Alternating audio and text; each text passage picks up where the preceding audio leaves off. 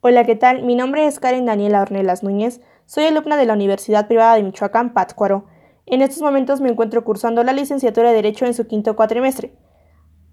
En esta ocasión nos encontramos nuevamente con la materia penal y con un tema de suma importancia, como lo son los sujetos de la relación procesal. Muchas de las veces nos imaginamos que en la relación procesal solamente existe el imputado, la víctima y el juez, pero sin saber cuántos sujetos o cuántas personas están detrás de todo el proceso y todo el procedimiento penal. A través de este resumen lo veremos. Como primer punto nos encontramos con los órganos jurisdiccionales. Los órganos jurisdiccionales son entes que desarrollan la función de atender las reclamaciones dirigidas a la realización del derecho. Cuando digo entes me refiero a que son cosas existentes, instituciones que nos ayudan a llevar el derecho de la mejor manera posible.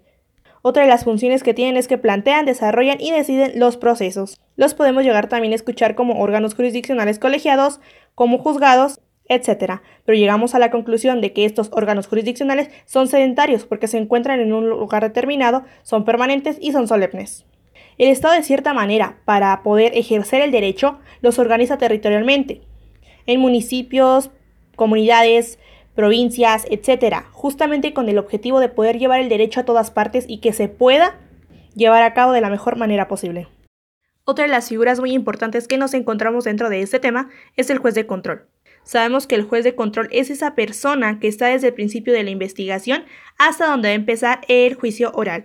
Entre las funciones que tiene este juez de control es que es el encargado de ver todo lo relacionado, todo lo que tiene que ver con la legalidad de la detención, que es una de las cosas más importantes y más interesantes que hemos estado viendo en clases. También es el encargado de decidir si una persona debe ir a juicio o no, dependiendo de las pruebas que aporten las partes, así como decide también las medidas cautelares que se tienen que aplicar para que la víctima tenga seguridad. Otro de los puntos muy interesantes y de mis favoritos, como siempre lo han sido en los trabajos, es que el juez de control también aprueba los acuerdos de los mecanismos alternos a la solución de controversias, es decir, también acuerda si las partes pueden llegar o no a un método alterno para terminar más rápido con ese proceso y no tener que llegar al juicio oral. Otra de las figuras con las que nos encontramos en este tema es el Tribunal de Enjuiciamiento. Ese tribunal de enjuiciamiento está integrado por uno o, dependiendo, por tres juzgadores, es decir, tres jueces. Estos eh, jueces intervienen desde el auto de apertura juicio oral, es decir, ahí termina el juez de control y aquí empieza el tribunal de enjuiciamiento o este juez. Y este juez es el que sigue el acompañamiento de las partes porque termina hasta que se dicta y se explica la sentencia. Sabemos que cualquier sentencia que dicte un juez tiene que ir fundada y motivada en el derecho vigente y actual. Pueden ser sentencias absolutas condenatorios. Vemos que dentro del juicio oral, quien lleva todo eh, la conducción y el orden de dicha audiencia, pues es obviamente un juez. Nos encontramos con otro tema realmente muy interesante como lo es el Tribunal de Alzada. Creo que ese yo no lo había escuchado, pero sabemos, ahora entendemos y sabemos que se integra por tres magistrados y que este eh, Tribunal de Alzada se encarga regularmente de recibir las inconformidades del imputado de la defensa sobre las decisiones que pudieron llegar a dictar los jueces.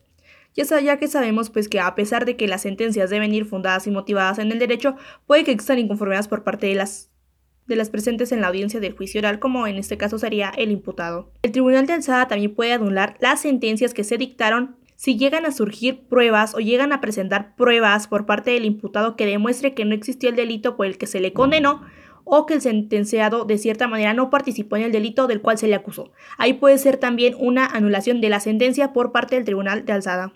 Son puntos muy interesantes porque como lo mencioné al principio, eh, a veces sabemos o pensamos que los sujetos del procedimiento solamente son el imputado, el juez, eh, la víctima, etc. Pero realmente a través de esta investigación, a través de este análisis, nos estamos dando cuenta de que hay más personas detrás de todo el proceso del procedimiento para que se pueda llevar de una mejor manera. La víctima o el ofendido es uno de los términos que más hemos visto en clases y que creo que tenemos un poquito más claro.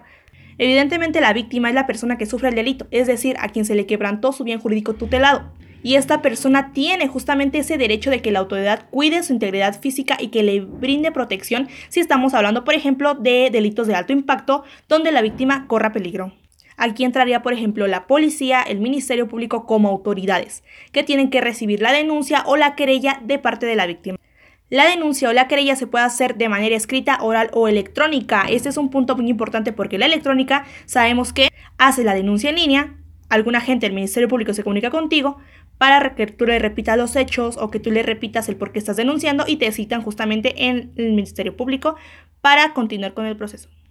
Pero obviamente la víctima no está sola, necesita de un asesor jurídico, que es otro de los puntos que vamos a analizar en este presente trabajo. El asesor jurídico es un abogado que se encarga de asesorar en todo momento a la víctima u ofendido, que puede ser un abogado particular, es decir, que la víctima contrató sus servicios, o bien el Estado también tiene la obligación de otorgarle un abogado gratuito, a los que llamamos eh, normalmente abogados de oficio. ¿Y cómo se le puede dar validez a ese asesor jurídico? Sabemos que para poder ser asesor jurídico tienes que tener una licenciatura en Derecho, tienes que contar con una cédula profesional que nos confirme justamente que cursarte dicha licenciatura. También tiene o tenemos nosotros como estudiantes de derecho en algún momento que estemos en litigio o estemos en un procedimiento, tenemos la obligación de acompañar a nuestra víctima en todo momento y explicarle términos jurídicos o documentos que no entienda. Y realmente me parece muy interesante este tema del asesor jurídico, ya que ese abogado de cierta manera le brinda protección a la víctima y le hace decir no estás sola, tienes a un acompañante del derecho que te va a asesorar por el mejor camino, que te va a llevar, que te va a ayudar. Y justamente vamos a terminar con esa controversia. Otro de los sujetos muy interesantes que nos encontramos en este tema es el Ministerio Público. Sabemos que la principal función del Ministerio Público es investigar los delitos y llevar a juicio a quien considere responsable de ciertos hechos delictivos. Otro de los puntos más importantes es que este Ministerio Público cuida los intereses de la sociedad y vigila toda la investigación. ¿Para qué la vigila? Para que se respeten los derechos humanos de cada persona. Sabemos que los derechos humanos de cada persona son aquellos inherentes que le pertenecen por el simple hecho de existir y los derechos humanos son el tema más relevante que tenemos hoy en nuestra sociedad. Entonces, ambas partes tienen los mismos derechos, por lo tanto, el Ministerio Público se encarga de que esos no sean violados. Este Ministerio Público también tiene ayuda, también tiene auxiliares, como lo podremos decir que es la Policía Ministerial. La Policía Ministerial tiene un carácter de servidor público o servidores públicos, que están eh, obligados de cierta manera a prestarle eh, protección física al personal del Ministerio Público y también pues para auxiliarlos, cuando éste lo solicite. Llegamos a un término, la verdad que a mí me gusta mucho, que es el término imputado. ¿Quién es el imputado? ¿Por qué lo escuchamos que lo mencionan mucho? El imputado es esa persona eh, que señalan como culpable. Que la información que se recaudó, que la información que se tiene hace suponer que él participó en el delito y en contra de la cual el Ministerio Público realiza la acusación correspondiente ante el juez. Y sabemos pues también que hoy en día tenemos una característica central del nuevo sistema penal, como la presunción de inocencia, y yo lo he repetido un millón de veces y no me voy a cansar de repetirlo, es uno de mis temas favoritos, ya que nadie es culpable hasta que se demuestre lo contrario o hasta que lo dicte un juez a través de una sentencia. Así como la víctima tiene este un protector legal, así como tiene un acompañante que le va a ayudar en todo momento, también el imputado, porque sabemos que ambas partes tienen el mismo derecho durante el procedimiento. Entonces, a, se le llama defensor del imputado. Esta persona igual puede ser un eh, abogado particular que el imputado haya requerido sus servicios o bien también se lo puede proporcionar el Estado como los conocemos como abogados de oficio. Uno de los temas que más me interesó es que antes o en nuestro sistema anterior teníamos que el representante legal del imputado podría ser cualquier persona de su confianza, pero el día, el día de hoy ya no lo tenemos así. Está plasmado de que el defensor deberá ser licenciado en Derecho y obviamente también confirmarlo con su cédula profesional para que pueda ser, para que pueda ser defensor del imputado. Y así le podríamos garantizar al imputado una mejor defensa. Este imputado también tiene obligaciones, así como se tienen con la víctima, también se tiene con el imputado, porque sabemos pues que todo mundo es inocente hasta que se demuestre lo contrario. Ambas partes tienen los mismos derechos, como lo acabo de mencionar en un momento.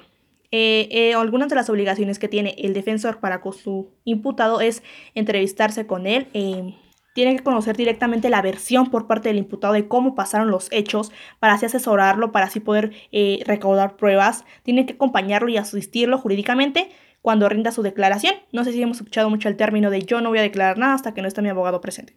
Entonces, pues para eso está el abogado, el defensor, para acompañarlo y asistirlo. También pues analiza cada etapa de la investigación del Ministerio Público para que no existan violaciones, etc.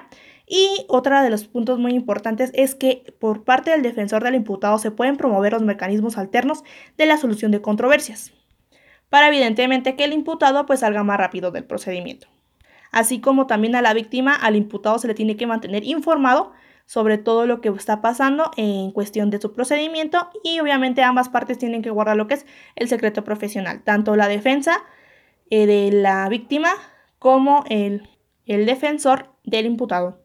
Por último tenemos el de servicios periciales, la verdad ese también es muy interesante, ya que muchas veces hemos escuchado, no, llegó el perito, el perito hizo esto, el perito dio su informe, el perito, etc. Sabemos que los peritos justamente son esos expertos y que están autorizados obviamente para investigar con ciertos métodos, ya sea científicos o tecnológicos, información concreta sobre lo que realmente pasó en un delito. Es por eso, por ejemplo, en un choque, dice, vamos a esperar al, perito para que nos dé el informe de qué pasó, cómo estaba acomodada la víctima, eh, cómo estaba acomodado el accidentado, perdón, etc. El Ministerio Público realmente yo lo tomo como una ventaja. Eh, durante la investigación, el Ministerio Público o la policía, dependiendo cuál de las dos partes, este, pueden solicitar peritajes para aclarar circunstancias o cositas o detallitos que se puedan dar en el delito. Y justamente esto eh, ayuda o nos o coayuda a apoyar los argumentos que nosotros vamos a dar. Y realmente el perito tiene mucho eh, que ver en cuestión del juicio oral, porque lo importante es la declaración oral del perito durante esa etapa, cuando declara ante el tribunal. Entonces siento que puede ser una ventaja en cuestión del testimonio del perito de cómo pasaron los hechos delictivos de acuerdo a toda la información que él recaudó con sus investigaciones. De mi parte sería todo. Muchísimas gracias por toda la atención prestada. Espero que este trabajo sea de su agrado y te podrás llevar una o dos palabras o uno o dos conocimientos significativos para poderlos aplicar. Muchísimas gracias. Soy Karen Aliado Renas Núñez, alumna de la Universidad Privada de Michoacán, Pátzcuaro.